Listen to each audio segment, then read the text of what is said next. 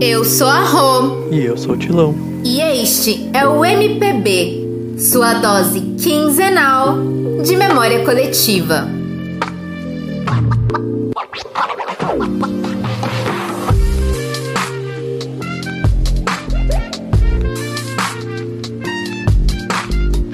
Oi, gente. Oi, pessoal. Oi, gente. Oi, ouvintes. Estamos começando mais um MPB e no episódio de hoje nós vamos realizar uma terapia coletiva. Nós vamos falar sobre o 7 a 1. O 7 a 1, gente, símbolo de desgraça, caos, pânico, de tudo que deu errado e de que quando uma coisa tá uma merda, ela pode virar uma merda pior ainda. Acho que essa frase é até do, do Freud, né? Não, não, Rô. Se eu não me engano, é do Murphy, não? Da Lady Murphy. Só que eu acho que ela é mais bonitinha. Tipo, se uma coisa pode dar errado, ela vai dar errado e da pior forma possível. É tipo passar do Temer direto para Bolsonaro. A frase é tipo isso, assim. e, e, e, eu acho que o episódio de hoje vai ficar muito legal porque, pro pessoal. Porque, assim, de um lado tem eu, que não sei nada de futebol, não acompanho, assim, sou zero, sabe? Zero, assim, zero, zero. Assim, realmente, é zero muito mesmo. zero. E do outro lado tem a Rô, que é super vascaína, maluca pela seleção brasileira, maluca por futebol. E assim, a Copa é uma das coisas que mais anima ela. Em 2014 ela quase teve infarto no coração. E em 2018, gente, ela toda trabalhada, rica e fina, foi pra Rússia ah, em busca do Hexa, né? Só que não, porque não teve. Eu e ela somos super diferentes, assim, de futebol. Autoriza o árbitro! Exato, gente. Olha, somos sintonias completamente diferentes. Eu, inclusive, falava de coisas super básicas, assim, com o Tilão. Tipo, ele não sabia nem quantas Copas a gente tinha ganhado, na verdade, né? Mas, para mim, Copa é uma coisa muito séria. Por quê? Porque elas sempre me trouxeram muitas memórias boas da infância, da adolescência. Tanto a minha infância quanto a minha adolescência, elas foram marcadas por duas grandes vitórias. A de 94 e a de 2002. Eu lembro de cortar bandeirinha de verde e amarelo, de enfeitar a rua com os vizinhos, de pintar o cabelo com papel crepom, pintava o cabelo de verde. Na rua da minha avó tinha uma bandeira do Brasil pintada bem no meio da quadra, né? Aquele monte de criança. Eu pintava as unhas de verde e amarelo. Eu tenho que confessar que até hoje, nos dias dos Jogos do Brasil, eu acordo toda trabalhada no verde e amarelo. Saudades, né, minha filha? De usar o verde e amarelo e não ter medo de ser confundido com fascista aí na rua.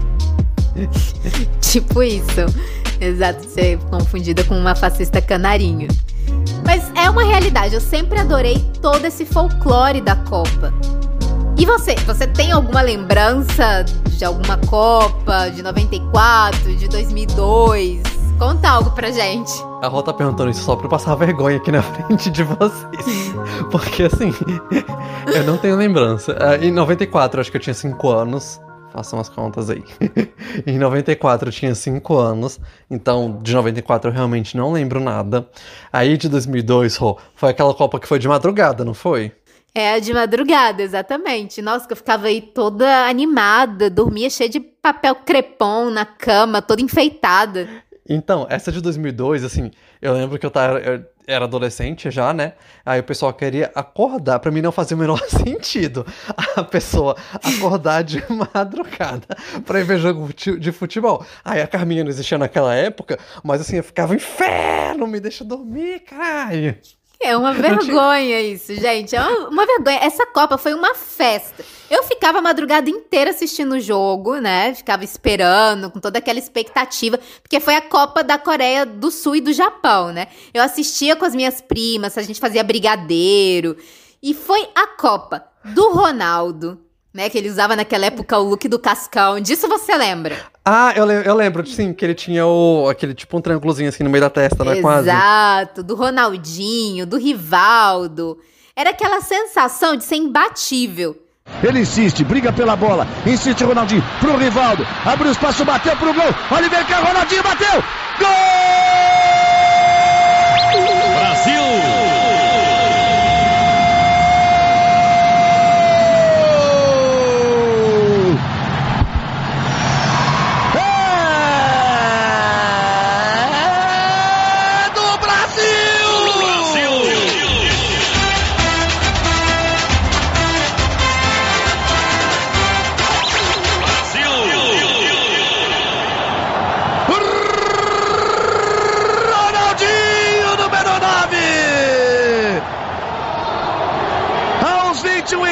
do segundo tempo, o Rivaldo soltou a bomba.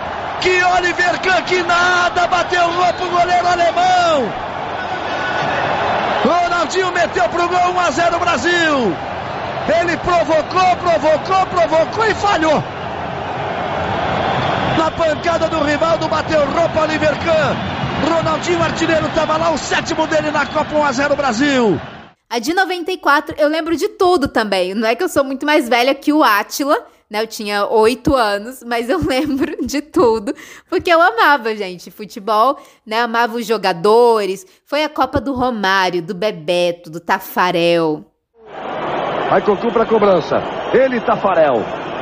Vai partir Cocu na perna esquerda. Ele Tafarel! Sai, sai, sai, sai que é sua, Tafarel! Certo o Tafarel para fazer a defesa. Caiu certo o Tafarel para fazer a defesa. Eu lembro que eu tinha uma confiança de criança de que nada podia passar no gol do Tafarel. O Bebeto e o Romário eram para mim uma espécie de super-heróis. Romário, parte o machinho, a esperança é sempre você. Vai Romário, vai Romário, acredita, faz Bebeto, faz Bebeto, faz Bebeto. Gol, gol, gol,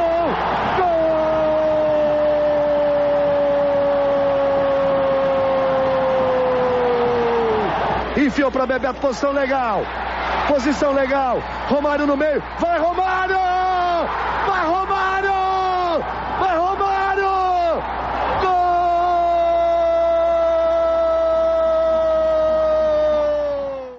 Quando o Brasil saiu campeão, foi mágico. Vai partir, vai que é sua, Tafarel! Partiu, bateu, acabou! Acabou!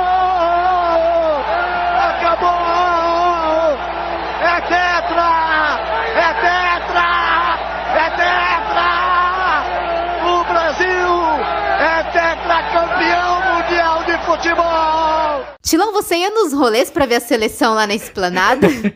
pra, pra quem não sabe, a gente é de Brasília e de ser de Brasília e não ter ido na esplanada ver a seleção sa- quando sai campeão é uma mentira. Tipo, é- é- não, não é brasiliense.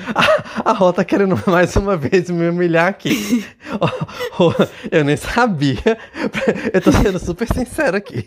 Eu nem sabia que tinha desfile na esplanada. Eu lembro de ir pra, pra- Eu lembro de ir pra esplanada no, nos rolês que tinha do MST, na posse de Lula. É que a mãe Agora- do, do Tilão é comunista, por isso que ele ia nos rolês do, do MST. Agora- Agora, desfile de seleção na esplanada, eu nem, nem sabia que tinha esse rolê. Sério, a gente, quando a gente saía campeão, a gente ia num trio elétrico, assim, e, e a seleção dava uma volta na esplanada. Né? Se você tem mais de 30 e não foi ver os jogadores, né? tipo, você não é brasiliense, porque essa é a experiência mais brasiliense que faroeste caboclo. É, Rô, não, é sério, só, eu tô sendo muito humilhada nesse episódio aqui, viu? Eu não perdi, gente, nenhuma oportunidade, nem a de 2002, nem de- na de 94. Eu tenho até uma história pra contar. Quando eu era pequena, na Copa de 94, uma muvuca de gente. Eu tinha levado um cartaz pro Bebeto, né? O cartaz, só que era muita gente, muita gente mesmo, e dizia: "Bebeto, eu te amo". Só que a gente ficou do lado contrário, que ele tava do trio elétrico, e ele não viu meu cartaz. Eu fiz um escândalo, mas um escândalo, um choro. Uma, uma, uma coisa assim terrível, né? Coitado da, da minha mãe. Foi, uma coisa complicada. E eu ficava chorando, o Bebeto não me olhou, o Bebeto não me olhou. Ai, Rô, eu fico aqui imaginando o, o, o carnaval que tava na esplanada que eu não sabia que existia. Mas eu fico imaginando os jogadores, você fazendo escândalo e seus pais com cara de senhor, o que que tá acontecendo aqui? Lucão, solta o áudio da Carminha agora aí, só pra, pra ilustrar a cara dos pais da Rô na época. Em solidariedade. Inferno! Inferno! Mas enfim, gente. A verdade é que o meu amor pela seleção veio junto com o meu amor pelo Brasil. Foi a primeira vez, assim, foi o meu primeiro contato com a noção de ter um país, de ter uma nação, de ter uma cor, de ter um time. O futebol foi muito mais eficiente na criação de sentimento de pátria em mim do que cantar o hino nacional na escola, do que achar uma bandeira. Eu tenho uma prima que ela fala que ela descobriu esse sentimento de pátria com Ayrton Senna, que foi ele que fez o Brasil virar notícia no mundo. A Copa foi meio os dois para mim. A música do Senna e o Tetra do Galvão foram duas coisas que me marcaram muito. Ah, para quem não se lembra, inclusive, no dia 1 de maio de 94, no mesmo ano que saímos campeões, que foi a Rô que me ensinou aqui, inclusive, tá? Porque essa informação veio dela. A gente perdeu também o insuperável Ayrton Senna do Brasil, né? A gente perdeu o maior piloto de todos os tempos. A vitória da Copa de 94 foi um alívio para o coração de quem perdeu um campeão. Eu não consigo separar essa memória, né, a memória da vitória da Copa, do Ayrton Senna. Porque eu senti, de alguma forma, como um presente dele para a nação brasileira, né? Ou uma forma de confortar a gente. Ayrton! Ayrton! Ayrton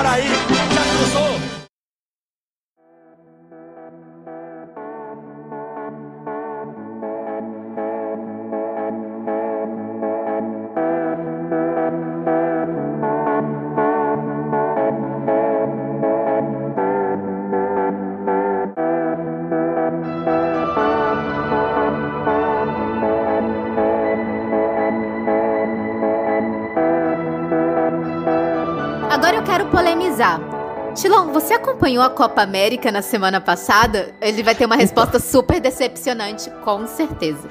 Então, assim. na verdade, eu meio que não sabia que tava tendo Copa. Essa Copa América. Mas assim, um dia aleatório foi. A pessoa não sabia que tava tendo Copa. Ah, mas era Copa América, não era Copa do Mundo, é diferente. mas é América, tipo, onde você tá? A gente ah, tá na América. Co... mas a Copa do Mundo que tem visibilidade, a Copa América meio que, assim, ela é famosa também, assim. É bem, bem tipo, de quem não gosta de futebol fazer esse comentário. mas tudo bem. Não, pra... então... Eu, eu, eu, não acompanhei, mas assim, eu vi, eu vi, eu, eu, eu entrei no, acho que foi no Instagram, que eu entro no Instagram pra ver memes, na verdade, pra ver notícias, né? Porque meu Instagram é meio abandonado. Mas eu entrei e aí eu vi muita gente, assim, falando muito mal da Copa, torcendo contra o Brasil, que foi quando eu descobri que tava tendo Copa. América, né? Copa América. Mas eu vi muita gente torcendo muito contra, assim, o Brasil. É, foi meio trágica, né? Essa Copa. Nós perdemos o Maracanã contra o nosso principal rival, a Argentina.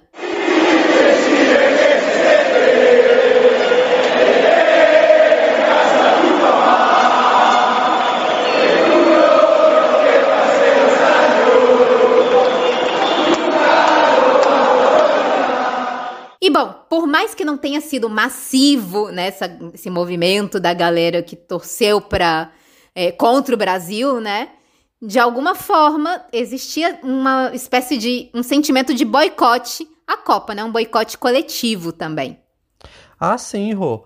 É, eu, eu vi também que rolou uma espécie de boicote do Neymar também, né? Porque ele teve uma resposta, uma suposta imparcialidade com respeito à realização da Copa América no Brasil, né? Imparcialidade entre aspas, né? Porque assim, tava rolando foto dele, dele nas redes sociais com os Bolsonaros, né? E eu sei que o Neymar se queimou, assim, pelo seu apoio, tanto pelo apoio que, que ele deu ao Bolsonaro, quanto a imparcialidade durante as Copas, né? E, e, e na boa, Rô, eu acho que assim, no futuro a história vai muito julgar essa galera imparcial, sabe? Mas assim, sou imparcial, mas eu tirei foto com o presidente. Sou ah, essa galera que fala bem assim, que que vota no Bolsonaro, mas não, não vota. Que vota no Bolsonaro, mas não apoia as decisões políticas dele, sabe? Apoia o que então? A carreira musical que ele tem? Exatamente. tipo, o, o, histórico de atleta, né? É. Exato. É, a verdade é que não dá para ser imparcial, né, gente? Definitivamente. É, a gente tem um presidente que adotou uma política de morte durante a pandemia, foi contra a vacina, estimulou o povo a andar sem máscara, sem máscara. Foi contra o controle das aglomerações nos estados, cortou auxílio emergencial no auge da pandemia, colocou o exército para fabricar uma medicação sem eficácia comprovada, né, a cloroquina. Ah, e, e falando em cloroquina, né? De acordo com uma reportagem da Agência Pública de Jornalismo Investigativo, o governo federal e as Forças Armadas do Brasil distribuíram 2,8 milhões, 2,8 milhões de comprimidos de cloroquinas produzidos pelo Exército. Não dá para ser imparcial nesse cenário, né, gente? Nós temos definitivamente que tomar uma posição, né? Não, não se posicionar é, contra o pior governo do mundo na gestão da pandemia é uma falha grave. E a Copa América, ela ocorreu exatamente nesse contexto super polêmico, né? Um contexto triste, uma, uma Copa América sem público, sem plateia. O Brasil decidiu sediar o evento depois da Argentina e da Colômbia terem recusado o pedido da Comebol justamente por causa da pandemia. O Brasil, que tinha meio milhão de mortos, topou sediar o evento. Realizar a Copa América em um Brasil fragmentado, empobrecido e doente mostrou mais uma vez o desrespeito do presidente ao caos sanitário que estamos vivendo. Mas, Tilão, eu vou falar algo polêmico. Vai, Rô, fala, desabafa. Eu, particularmente, não consigo torcer contra a seleção brasileira e nem contra um jogador que usa a nossa camiseta. Tan, tan, tan. Polêmico. Sei lá, eu posso até vaiar o Neymar quando ele tiver, sei lá, jogando com a camisa do PSG. Ah, e eu tenho que falar aqui que o Atila me perguntou o que, que era PSG, gente. né? Ai, gente, PSG. E, e, nem contra um jogador que usa nossa camiseta. Porque com essa camisa o Neymar representa algo maior que ele. Para mim, esse movimento de torcer contra o Neymar, a seleção, na boa, para mim, só quem não gosta de futebol consegue. É pedir razão em um terreno de abunda paixão, que é o terreno do futebol. E eu também tô de saco cheio de ter que ceder as cores da bandeira, nossos melhores jogadores e agora a seleção para extrema direita no Brasil. Eu acho que quando a gente torce para a seleção, a gente está torcendo não só pelo seu presente, mas pela sua história, pelo que ela representa. E a seleção brasileira é símbolo de vitória, gente. A gente tem uma marca. Vai muito além de Neymar ou de qualquer outro jogador. Vai além da CBF, do Bolsonaro. Essa galera vai passar. Eles têm que passar. Temos que canalizar o nosso repúdio na direção correta. Não, e, e, e falando sério aqui agora, eu realmente não não acompanho futebol, nunca acompanhei é, não, não faz parte da minha identidade enquanto indivíduo, não faz parte da, da minha construção de memória individual, mas eu acho assim que o futebol ele é um símbolo nacional. Acho que futebol não foi inventado no Brasil, mas ele é o futebol brasileiro, sabe? Entende o que eu quero dizer? E eu acho que ele faz parte da minha história enquanto brasileiro, enquanto da minha memória coletiva. Porque eu acho que é impossível se falar de, de, de Brasil, de memória, de, de de construção de memória coletiva sem falar de futebol, né, aqui no Brasil. Então acho que é importante sim. Exatamente. Eu, particularmente, fiquei bastante triste com isso, assim, de, de torcer, né? De, desse nível, assim, que a gente chegou, de, ter, de torcer contra a nossa seleção, de estar tá fragmentado, de não poder usar a nossa camiseta que hoje em dia tá apropriada, né, pela extrema-direita. E eu fico pensando assim, nas crianças, nos adolescentes de hoje, né? Eles não tiveram a oportunidade de ver o Brasil ganhar uma Copa do Mundo como eu vi o Brasil ganhar, né? Viram ganhar Olimpíadas, né? Copa América, mas Copa do Mundo não. Será que eles vão querer um dia jogar em uma seleção conhecida por ter uma torcida que torce contra o seu maior craque? Ou que torceu contra o Brasil quando ele estava jogando contra o seu principal rival no templo do futebol brasileiro, que é o Maracanã? Por mais que não tenha sido uma maioria, né, o que saiu nos jornais, por exemplo, aqui da Argentina, né, que é onde eu moro, é que os brasileiros estavam torcendo contra o Brasil.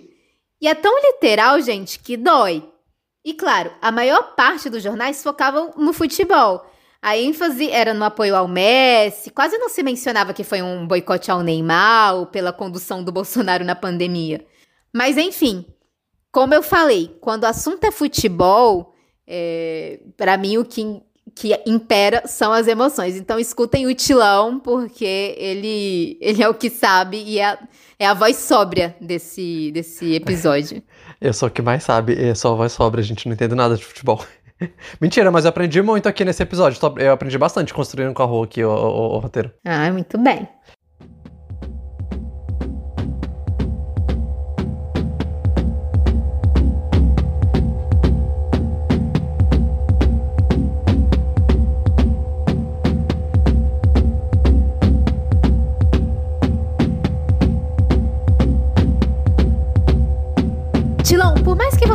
Goste de futebol, não tem como esquecer do jogo do 7 a 1. Foi uma desgraça, Senhor da Glória. Lá vem cruzamento! É o gol da Alemanha! Aí, aí a gente pode até acabar o episódio aqui, né? Pode cortar, Lucão, porque depois disso daqui foi só sofrimento, gente. Foi, foi horrível, assim, horrível. Eu lembro de estar de tá no bar na época, né? Do, do, do 7-1 tava no bar. E. Nossa, foi tipo assim: piscou, gol, piscou, gol, piscou, gol. Foi só tristeza. Pois é, até uma pessoa assim que não gosta mesmo de futebol, não acompanha nada, ficou né, mobilizado com toda essa situação. Foi terrível. Agora, vamos ao hino nacional brasileiro. Será que tem aquele corte do hino, porque assim determina o regulamento? E será que a torcida vai cantar a capela para arrepiar todo mundo logo no primeiro jogo? Vamos lá!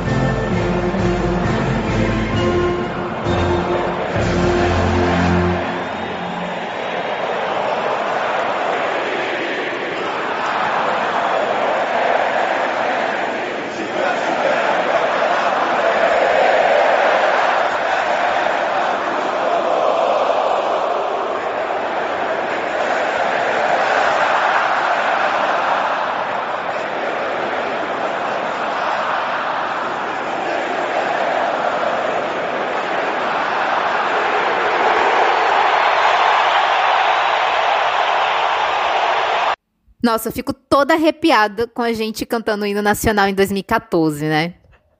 Não, só, só um detalhe aqui, Rô. Os coxinha lá, né? Tudo classe média alta, branca e tudo pro estádio assistir a Copa são ruins em torcer, né? Eram horríveis. Mas cantar o hino nacional, isso eles sabem, viu? Ah, sim, eles sabem. E, e você aí todo julgando os coxinha. Coitado dos coxinha. Mas voltando ao trágico 7 a 1 eu assisti na casa dos meus pais com a minha família. Eu tenho uma superstição de que depois do hino nacional ninguém pode levantar do sofá. Minha mãe levantou para buscar uma pipoca. Eu falei: "Não levanta, dona Osana". Ela levantou e quando voltou com a pipoca, o Brasil já estava perdendo de 4 a 0. Estavam minhas primas pequenas, meu irmão, meu pai, todo mundo chorando, uma coisa, gente, terrível, desoladora. Ai, Rô, mas vamos lá. Porque assim, eu sei que foi muito triste o 7x1, né? Assim, foi a pior Copa das nossas vidas. Mas vamos confessar aqui pro pessoal também que foi a melhor Copa das nossas vidas também. Gente, foi muito boa essa Copa, muito boa. É, tem o lado positivo, né? De descontrole define a Copa no Brasil para mim. Não, gente, a, a, nessa época, né? Vou até me endireitar aqui pra contar pra vocês, gente, essas histórias aqui. Mas a Rô vai me policiar, porque senão a gente vai acabar saindo preso aqui desse podcast. Não, cuidado. Cuidado, que esse, que esse é um podcast familiar.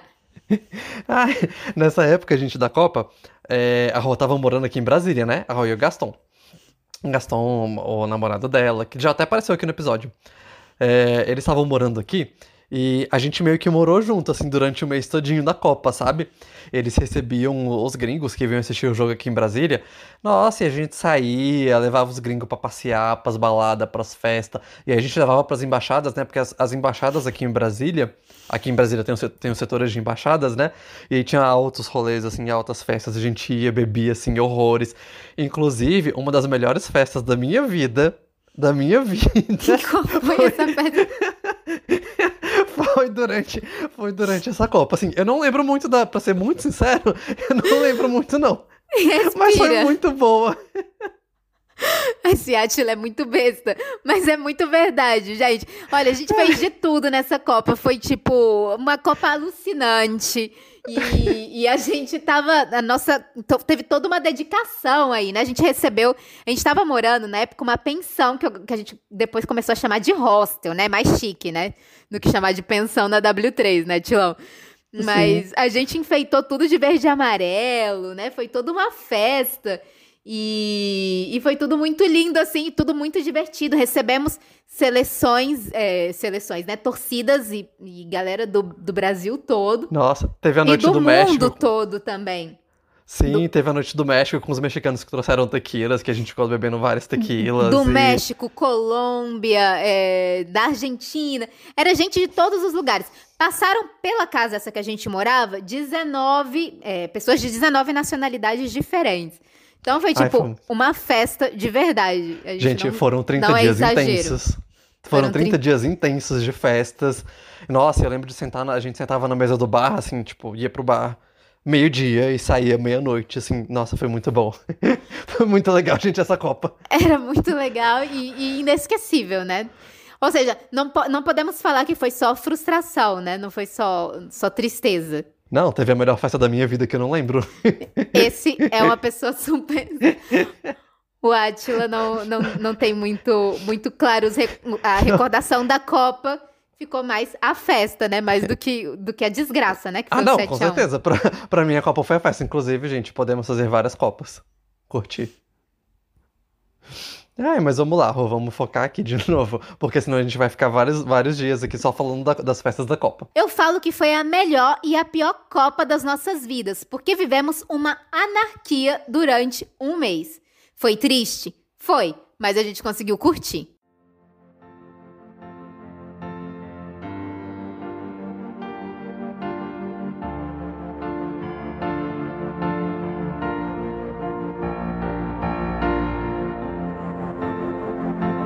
Eu costumo dizer que o 7 a 1 foi um acontecimento memorável.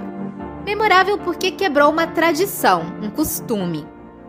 Sei lá, a gente nunca tinha visto o Brasil perder de forma tão vexatória. A gente viu o Maracanaço com o Uruguai lá nos anos 50, mas é diferente de perder tipo de 7 a 1. O normal para o Brasil e para nós brasileiros, quando o assunto é futebol, é ganhar.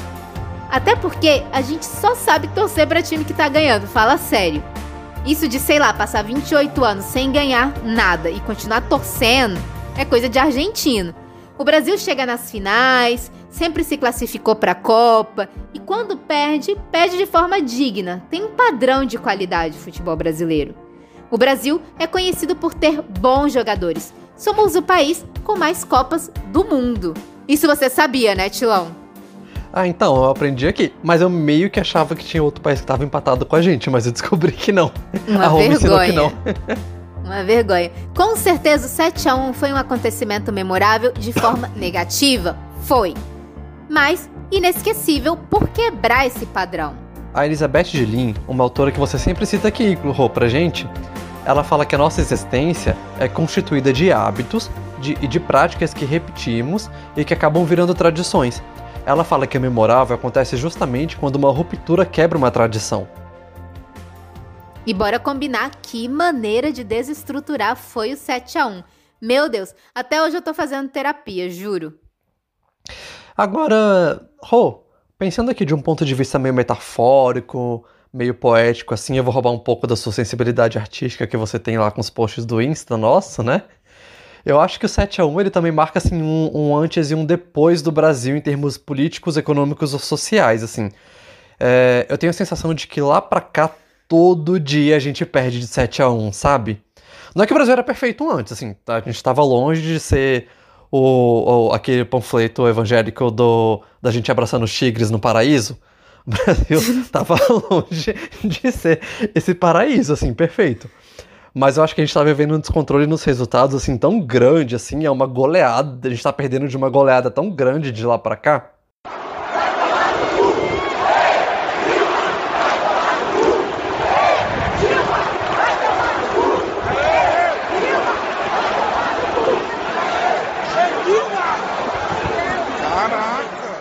Exato. Bom, nesse caso você tocou em um assunto muito importante: o contexto político do Brasil de 2014. Quem não lembra da galera mandando a presidenta Dilma tomar no cu, bem no, no estádio, né? Na, bem na abertura dos jogos. Oh, olha esse palavrão aí que a gente é family friendly.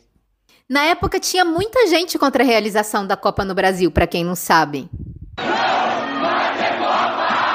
Vários disparos de arma de fogo que acontecem aqui disparos em nas paredes o retrato trailer. do desespero. Você vai ver uma cena incomum, difícil de ser vista, eu diria, de uma médica desesperada porque não consegue atender a unidade de saúde lotada. Ela diz: a saúde está zerada e os pacientes estão morrendo. Esse foi o desabafo da única médica de plantão em um hospital público no Rio de Janeiro na noite de ontem. Mais de 5 mil professores sem poder receber salários, mais de 5 mil famílias prejudicadas. Em momento, né, do Brasil tá passando de protesto, queria dedicar a presidente Dilma Rousseff que vem agindo pelo Brasil, não sei se vem agindo certo, mas vem agindo da forma dela. Aí, presidente, não tá enganando ninguém não, mano. Na moral, Brasil de muitos, o Brasil de poucos, Brasil de espertos, o Brasil de tolos. Me sinto um derrotado nesse Brasil campeão, sonhando em Copa do Mundo, onde impera o mundo da corrupção, da corrupção. Desde o anúncio da escolha da sede da Copa, o Brasil se dividiu. Tinha os que estavam entusiasmados com a ideia de trazer o evento para o país, afinal, gente, o Brasil é o país com mais Copas do mundo e que respira futebol. Mas, por outro lado, também tinha os que não concordavam com os investimentos necessários para a realização da Copa. Lá na conta do PT no Twitter, é, tinham as respostas às mobilizações com as hashtags Vai Ter Copa e Copa das Copas, em 2014, a gente viu o início da twittização da política e a galera no Insta manifestando suas opiniões.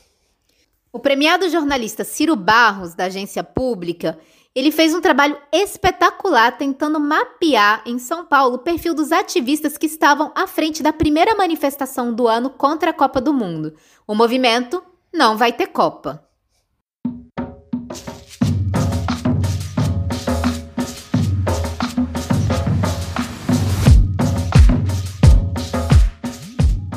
Ele mostrou que os manifestantes tinham.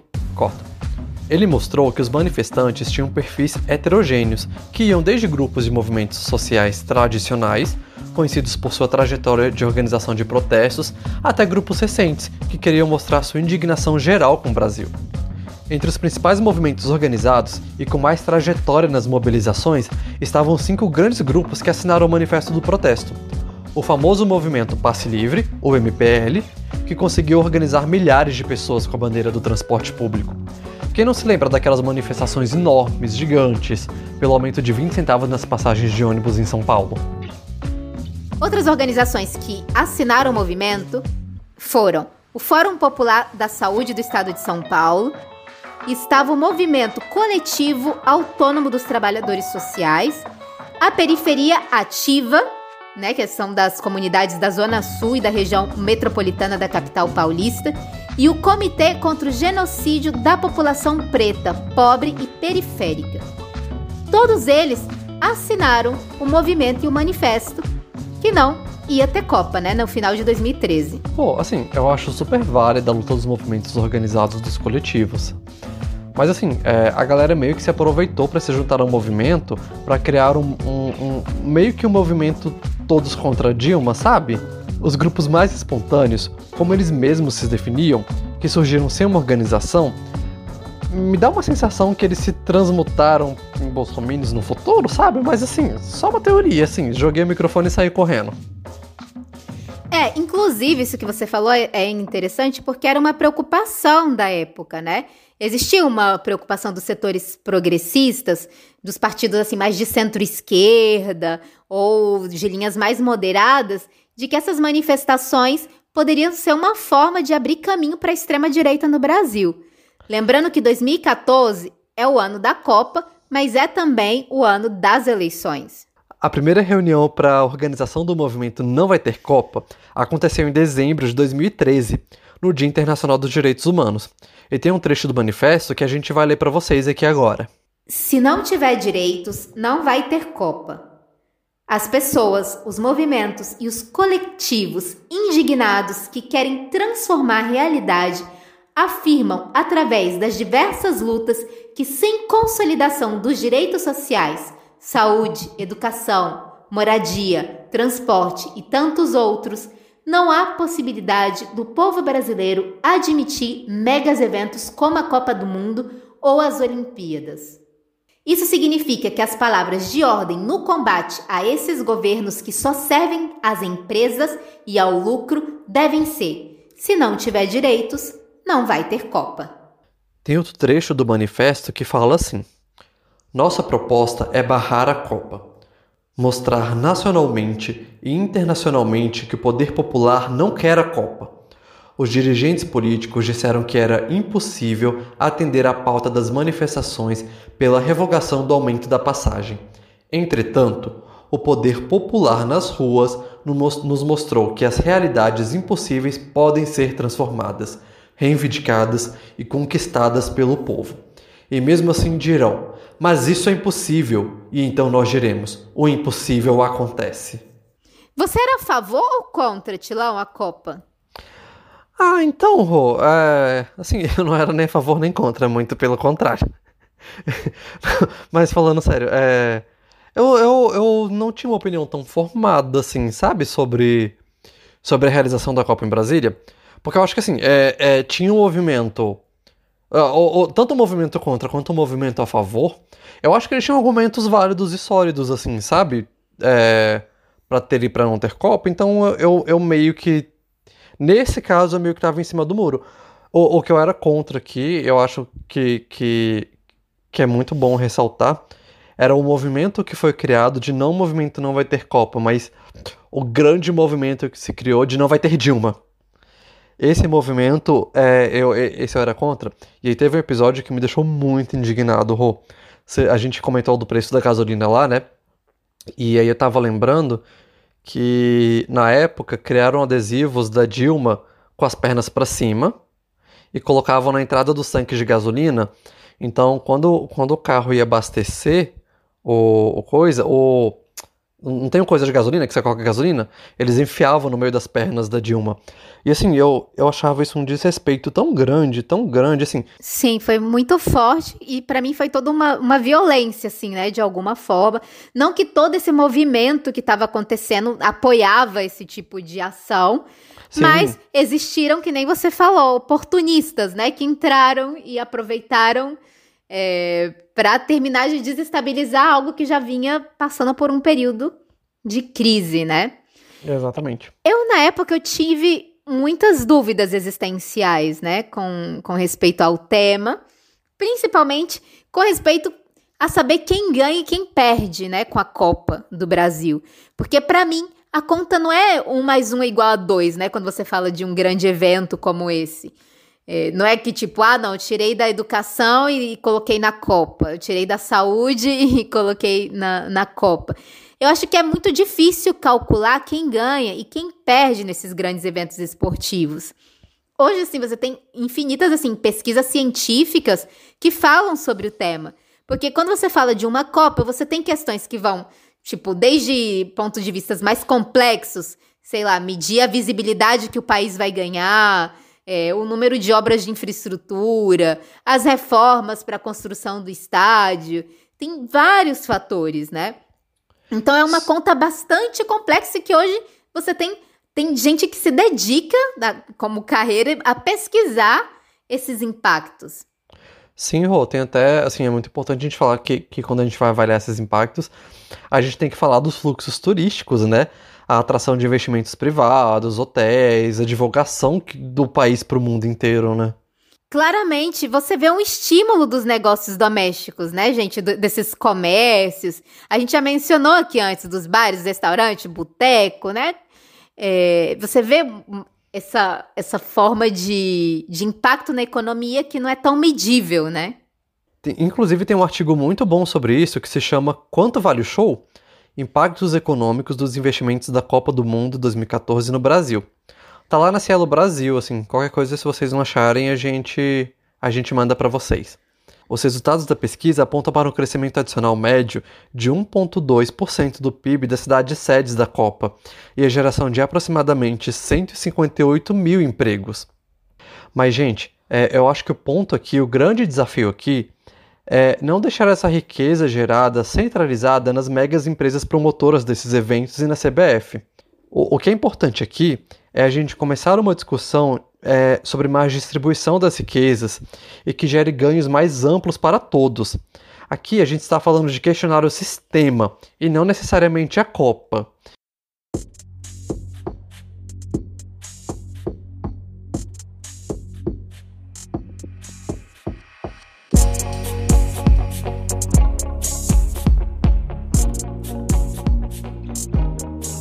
Fato que o Brasil de 2014 estava politicamente e socialmente convulsionado, mobilizando mais de um milhão de pessoas. Era ano de eleições, a Copa vinha pegadinha com ela. Rolava até fake news de que a Dilma tinha comprado a Copa para aumentar a popularidade. Vocês acreditam nisso? A Copa que a gente perdeu de 7 a 1, gente.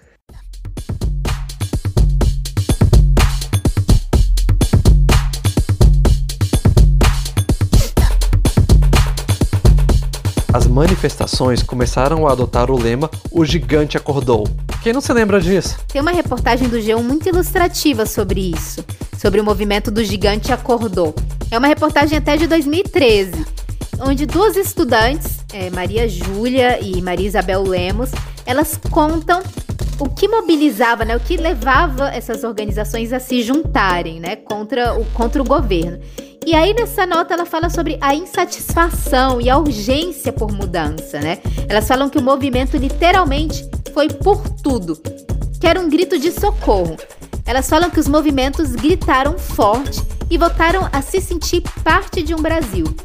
O sentimento de tudo, abro aspas porque era literalmente essa palavra usada, virou uma bandeira, a bandeira do tudo. Ah, eu não sei não, Rô. Mas eu acho que lutar por tudo é o mesmo que lutar por nada, sabe? E eu não sei, é melhor a gente ter um, um, um, pequenininho lutando com uma ideia clara de sua luta do que ter um gigante super plural, um gigante que luta por tudo, sabe? 17 de junho de 2013 já faz parte da história do Brasil. O dia em que o gigante acordou.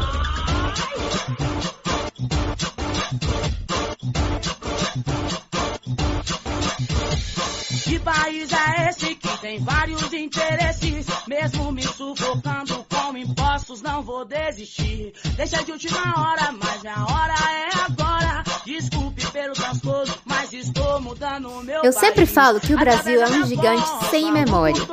Um gigante pode ser perigoso, porque ele é forte. Um gigante sem memória, para mim, pode ser um perigo social já que ele não reconhece o caminho que ele percorreu para estar onde ele está. Quando você fala, nunca existiu tanta corrupção no Brasil, você está falando com base em quê? Se você não sabe o trajeto que você percorreu. Ah, a economia é uma merda. Com base em quê? Ah, e a violência. Com base em quê? Né? De onde a gente saiu e para onde a gente está indo. Ah, Roma, e, e, mas por outro lado também, o gigante ele tá muito mais tolerante agora, né? Demorou bastante para o Brasil e para as suas falar grosso contra o Bolsonaro. A gente viu o general Pazuello, por exemplo, negociando vacinas pelo triplo do preço, e o gigante está dormindo e ficou dormindo por um tempão, né?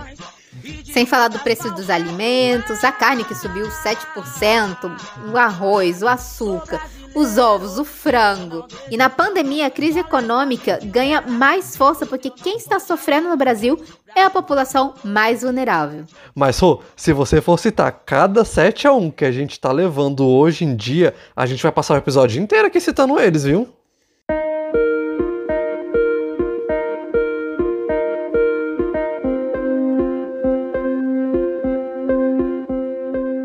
Bom, pessoal, a gente convidou uma galera bem legal para conversar com a gente sobre futebol, né? Já que a gente percebeu que, né, eu não posso muito falar também. E sobre as memórias que esse pessoal teve do 7 a 1. O nosso primeiro entrevistado é o Lucão. Ele é o nosso editor e faz essas maravilhas aqui de gravações. Gente, é ele que deixa esse negócio legal, ele que deixa a gente legal, ele que coloca os áudios da Carminha, que é tudo, é tudo truque do Lucão aqui. E a gente trouxe ele aqui para representar essa confusão mental aqui nossa. O Lucão é um estudante de jornalismo e ele também tem um podcast chamado Tapa com Qualidade sobre futebol, mas que por alguns motivos de TCC aí que ele tá passando, está com as gravações suspensas até o fim do ano. Mas vamos lá. Lucão, você que era adolescente lá na época do 7 a 1. Como foi para você viver esse momento assim? Porque eu, eu, sei que você é super apaixonado por futebol. Oi, oi, Tilão.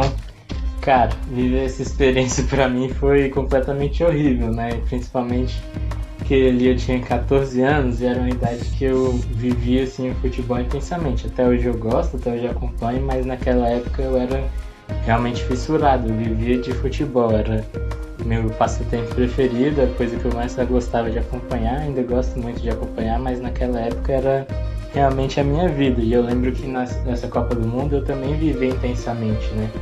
Eu completei o álbum de figurinhas, então eu sabia o nome, idade, é, o clube por onde passou, em que time estava jogando, como foi a temporada de cada jogador do Brasil, até da Alemanha também. E eu estava super esperançoso, né? Que dava para ganhar, que dava para para passar para a final, né? Na, é, na Copa do Mundo. Claro que tinha, é, todo mundo estava um pouco abalado com a lesão do Neymar, né? Mas ali a gente viu no hino nacional mesmo, jogadores com a camisa do Neymar e todo mundo se emocionando que ia ser para ele aquela, aquela Copa e tudo mais, e acabou não sendo, né? E assim, um pouco da minha experiência no 7 a 1 eu lembro que é, foi totalmente trágico, acho que para quase todo brasileiro, né?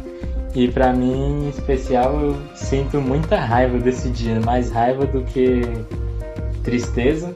Já que na terapia tô aqui desabafando, mais raiva do que tristeza. Eu lembro que é, algumas coisas do, do, jogo assim me dão muita raiva. Por exemplo, minha mãe foi fazer pipoca e quando ela começou a estourar o milho, tava 0 a 0 E quando terminou de fazer a pipoca, já tava 4 a 0 para a Alemanha. Isso durante o jogo, né? E também eu lembro que a Alemanha tinha um uniforme parecido com o uniforme do Flamengo e quando já tava ali lá para os 5, 6 a 0, meu pai teve outra reação, eu tava completamente triste. É, e meu pai começou a gritar que era o time do Flamengo ganhando, e aí eu fiquei com raiva dele também. É, assistimos o jogo com a prima é, minha, né? E até hoje eu não, não consigo mais assistir futebol se ela estiver perto, não, não assisto no mesmo dia e horário que ela.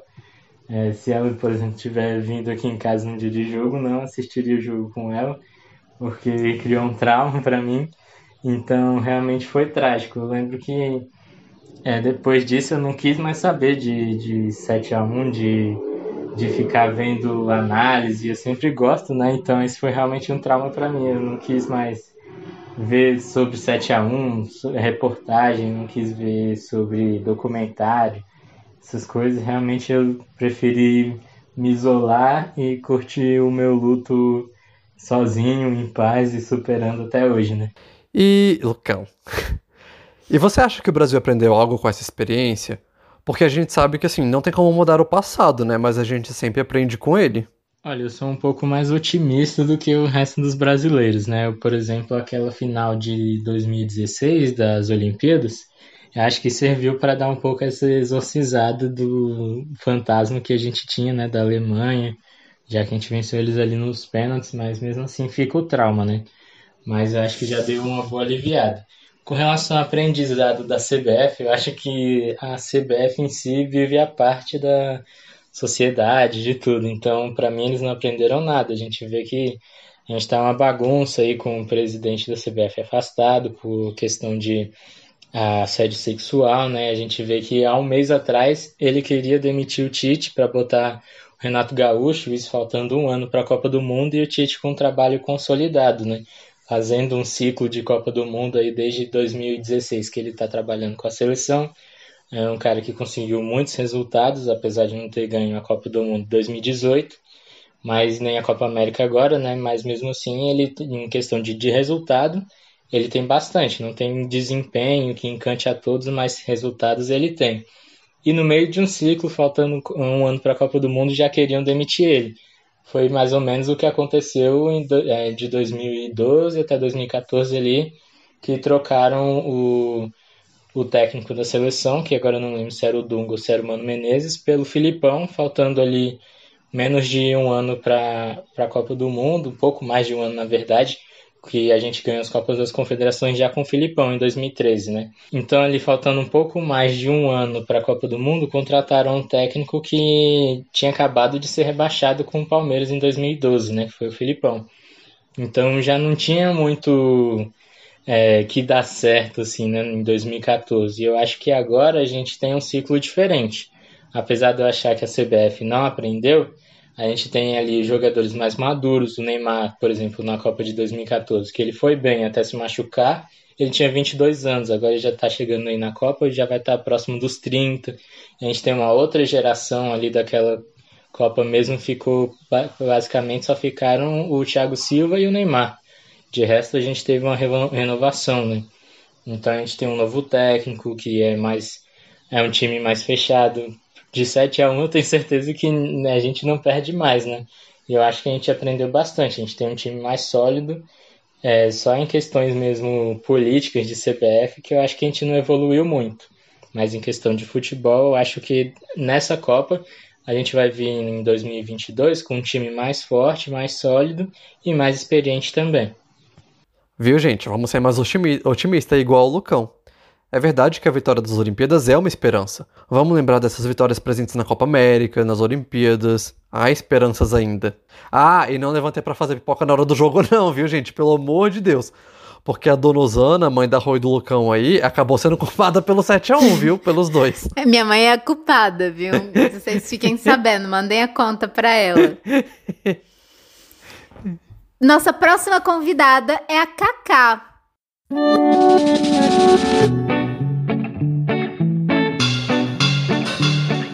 Minha amiga do peito, corintiana roxa. A Cacá também trabalhou na Embaixada da Argentina e viveu essa rivalidade do maior clássico latino-americano. Como foi assistir o 7 a 1 Quais são as suas memórias pessoais desse dia? Com quem você estava? Onde assistiu o jogo? Chorou ou não chorou? Bom, Rô, assistir o 7 a 1 foi muito triste. Assistir ao jogo e também o pós-jogo, porque eu não conseguia falar sobre outro assunto depois que acabou aquilo.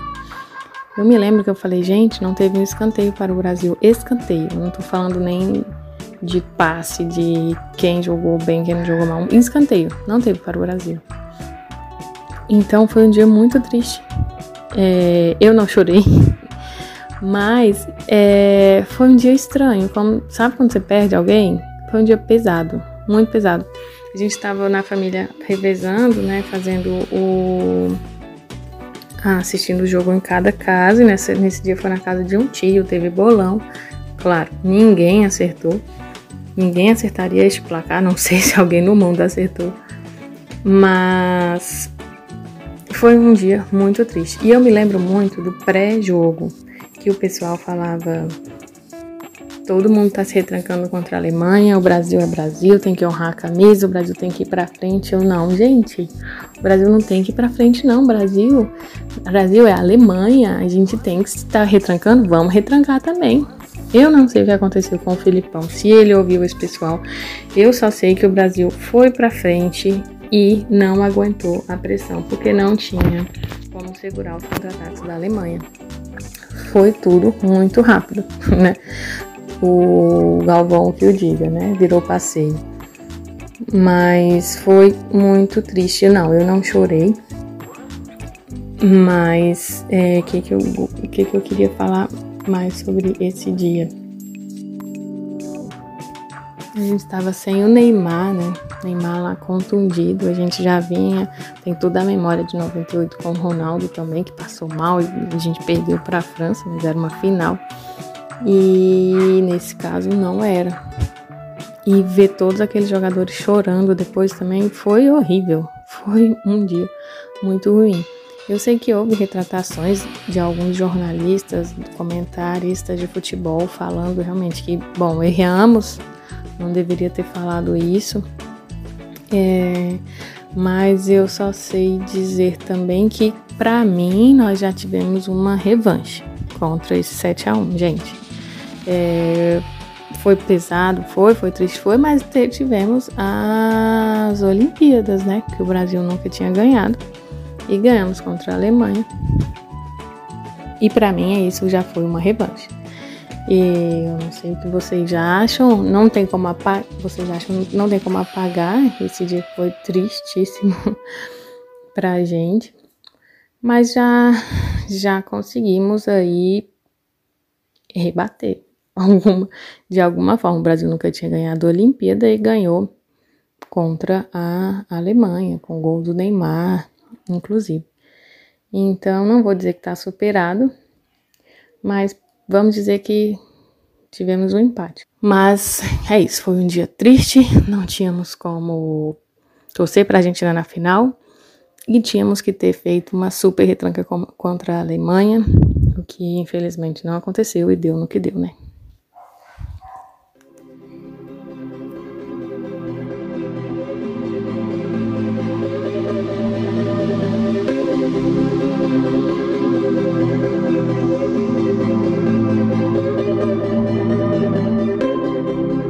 E agora temos a participação de uma convidada super especial, que até então eu não conhecia, só tinha visto pela TV aqui na Argentina, né? Que é a Milena Portela. Oi, Milena, eu queria que você se apresentasse, contasse aqui um pouquinho da sua trajetória, quem é você.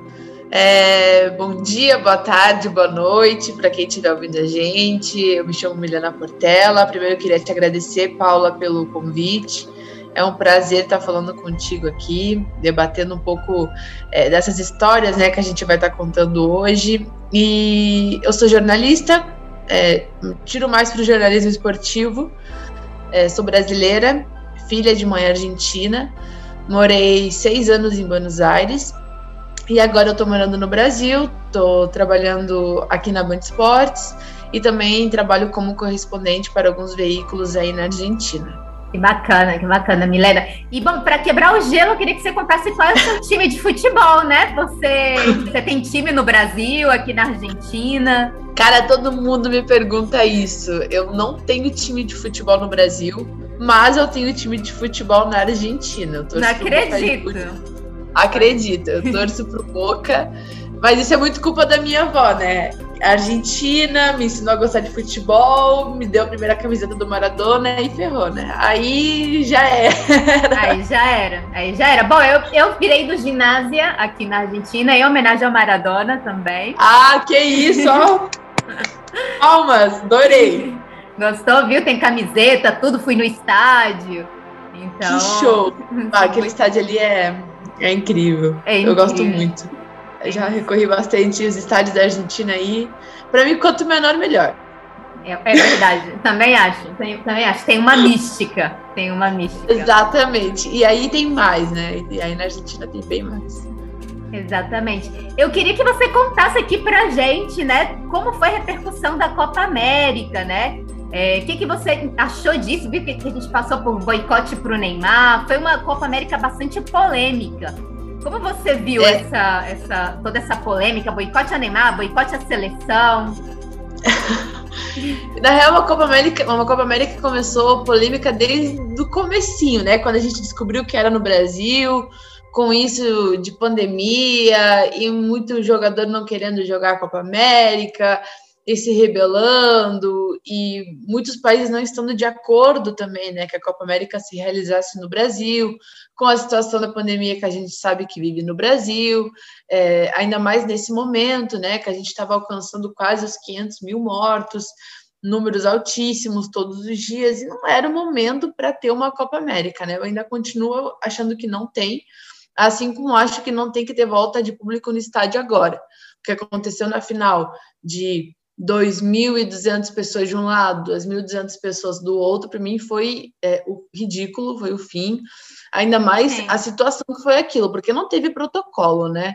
É, eu tive ali, era um teste PCR falso de um lado, era aglomeração do outro, então nada. Eu acho que no lado profissional foi mais uma experiência incrível.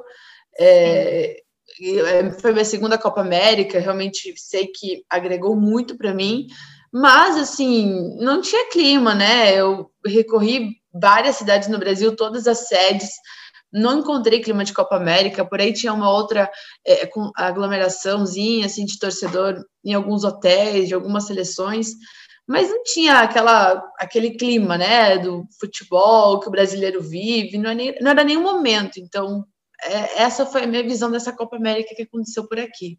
Faltou a mística, né? E, e você. Total, total. E você que acompanha alguns meios aqui da Argentina, né? Alguns meios de comunicação. Você viu, acompanhou como foi essa repercussão, por exemplo, de brasileiro torcendo até pela, pela Argentina, torcendo pelo Messi, alguma coisa assim? Você, que, que, como você vê essa, essa, essa atuação da torcida também, porque teve essa torcida em repúdio, né, de alguma forma. Sim, é, na verdade é muito engraçado, porque eu tive acompanhando a seleção argentina aqui nessa Copa América, né? Então, todas as cidades que eu fui, era incrível a quantidade de torcedor brasileiro na porta do hotel com a camiseta do Messi, do Barcelona, da Argentina, falando: não, eu vou torcer para a Argentina. E eu perguntava: mas e o Brasil? Você não é brasileiro? Não, eu sou fã do Neymar, mas o Messi supera tudo. Eu acho interessante, eu acho isso muito interessante, né? Porque eu sempre gostei do futebol argentino e morando no Brasil quando era criança, é, tinha muita discriminação, né? Eu acho que eu nunca pensei que ia ver um brasileiro torcendo para a seleção argentina, porque a gente sabe a rivalidade que é, né? E é o Messi que está quebrando todas as fronteiras, os limites, né? E está conseguindo com que tanto torcedor brasileiro torça para a Argentina. Na verdade, isso é incrível, porque eu nunca achei que isso ia acontecer.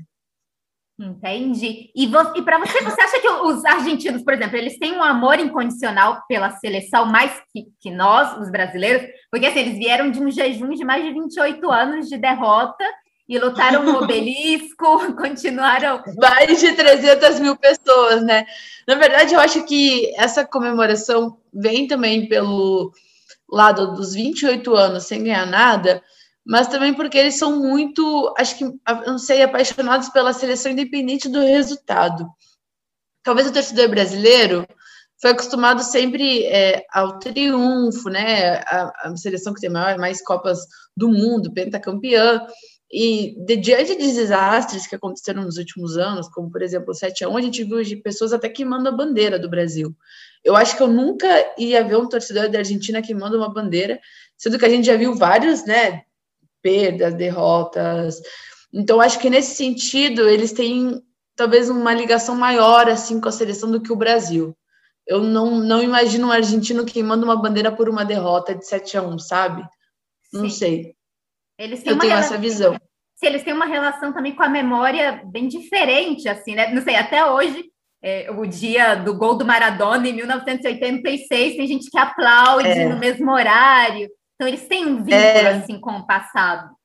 Né? É, essa, essa comemoração mais que nada foi por causa da morte do Maradona, né? Porque foi o primeiro aniversário do, desse gol, da, da Mano de Dios, com ele já não estando mais aqui entre nós, então foi um tipo de homenagem. Mas eles têm essa ligação muito forte com a seleção, de sempre estar tá lembrando datas, e, e, e o principal ícone disso é o Maradona, né?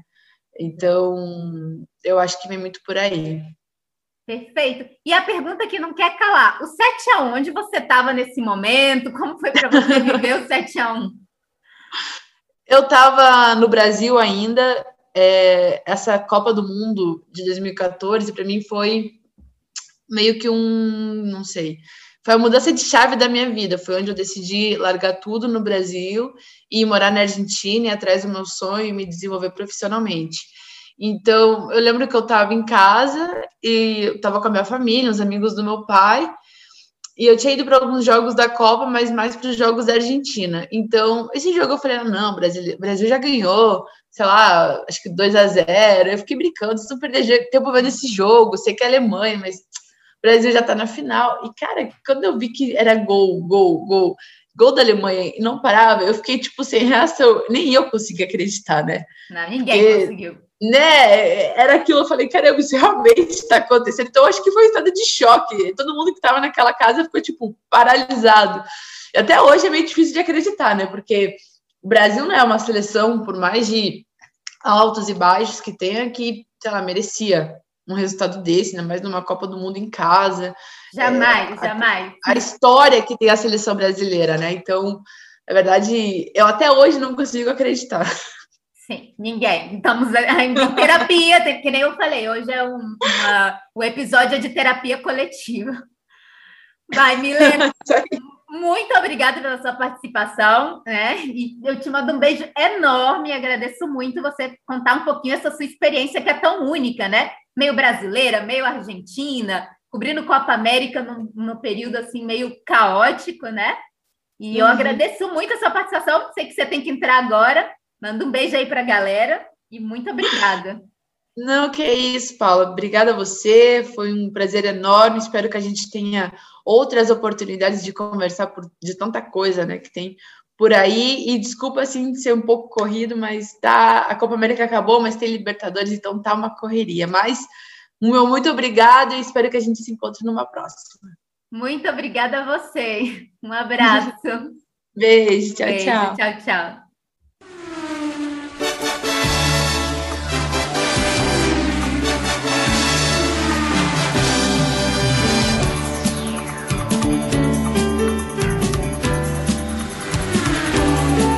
Bom, gente, um episódio para mim super polêmico. É muito falar que foi o mais mobilizante para mim? Me emociona porque é um terreno que eu sou só emoção. Óbvio que a minha memória é super subjetiva. Não, gente, por culpa da Rô aqui, acho que nesse episódio a gente vai ser cancelado aqui assim por todo mundo. A esquerda vai cancelar a gente, a direita vai cancelar a gente, quem gosta de futebol vai cancelar a gente, quem não gosta vai cancelar também, os argentinos vão cancelar, o brasileiro, até os bolsominions. Mas esse daí eu não tô muito preocupado que os bolsominions vão cancelar muito, não, porque, né? Os bolsominions já cancelaram a gente desde o primeiro desde, dia. Desde o primeiro episódio, na verdade, né? A ideia da dose quinzenal é para que vocês fiquem com um estado de confusão mental igual a gente. É para que vocês se lembrem de que não existem respostas fáceis para um Brasil tão grande e complexo como o nosso. Precisamos de memória e terapia coletiva também. Nossa, precisamos de terapia mesmo, viu? Ai. Roteiro, pesquisa e apresentação, Roy Tilon. A edição, o Lucão. Entrevistado entrevistadas, Milena Portela, Lucas Batista e Carol Veras. Áudios e entrevistas, narrações do Galvão Bueno compiladas pelo Jogo a Jogo. A trilha sonora foi a música da vitória do Ayrton Senna, nosso homenageado desse episódio aqui. Era só estar tá aqui para você se conectar com esse Brasil lindo e maravilhoso que eu juro que ele ainda existe aqui, gente. Se a gente procurar, se a gente cavar lá no fundinho, a gente acha ele. Ninguém precisa matar ninguém, metralhar ninguém aqui não, viu? De golpe, militarismo. A gente é muito melhor que isso. Se o projeto faz sentido para você, seja o nosso apoiador. Ajude a divulgar entre seus amigos, família, universidade. Vamos montar uma comunidade de interessados na memória popular brasileira. Um abraço e até a próxima. Beijos, pessoal.